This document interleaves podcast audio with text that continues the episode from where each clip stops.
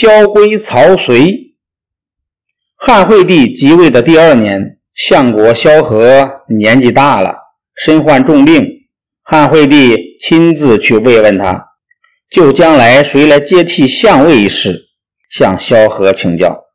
萧何不愿意直接说出自己的意见，只说：“陛下是最了解臣下的。”汉惠帝问他：“你看曹参这个人怎么样？”萧何说：“陛下的主意太好了，有曹参接替，我可以放心的走了。”曹参文武全才，先做了将军，后做了丞相，在灭秦。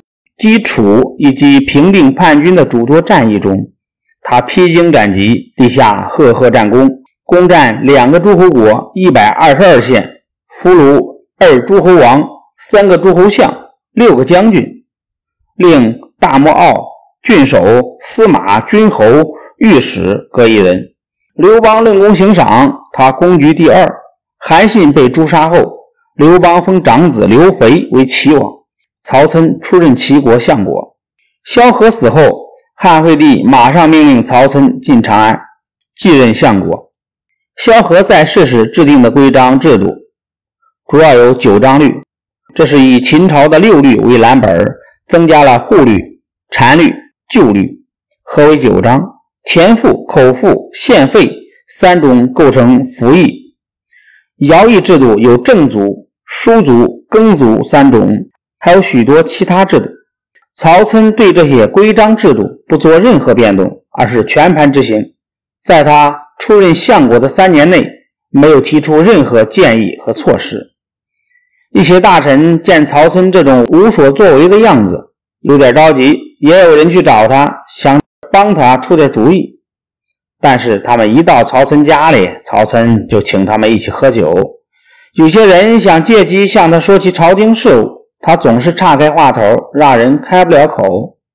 汉惠帝看到曹相国这种做法，认为他瞧不起自己，心里挺不舒服。于是，他把在皇宫里伺候他的曹参之子曹朱叫来，对他说：“你回家的时候，找个机会问问你的父亲。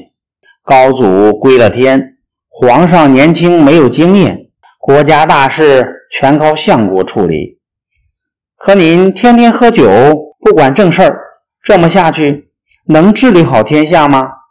看你父亲怎么说。曹竹回去的时候，就照惠帝的话对曹参说了。曹参一听，马上火了，他骂道：“你这个毛孩子懂什么？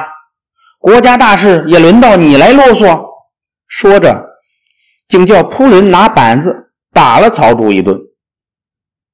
曹竹莫名其妙的挨了一顿打，非常委屈。回宫的时候，就一五一十的向汉惠帝说了。汉惠帝听了，更加不高兴。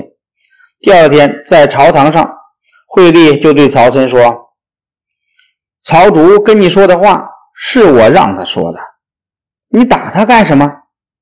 曹参向惠帝谢过罪，接着说：“请问陛下，您？”跟高祖相比，哪一个更英明？汉惠帝说：“我比不上高皇帝。”曹参说：“我跟萧相国相比，哪一个能力强？”汉惠帝禁不住微微一笑，说：“好像萧相国强一些。”曹参说：“陛下说的对呀，陛下比不上高皇帝，我又比不上萧相国。”高皇帝和萧相国平定了天下，又给我们制定了一套规章，我们只要照着他们的规定办，不要失职就行了。汉惠帝这才明白过来。曹参采用了黄老五为而治的学说，做了三年相国。那个时候正处于长期战争的动乱之后，百姓们需要安定，他那套办法。没有加重百姓的负担，国家也得以休养生息。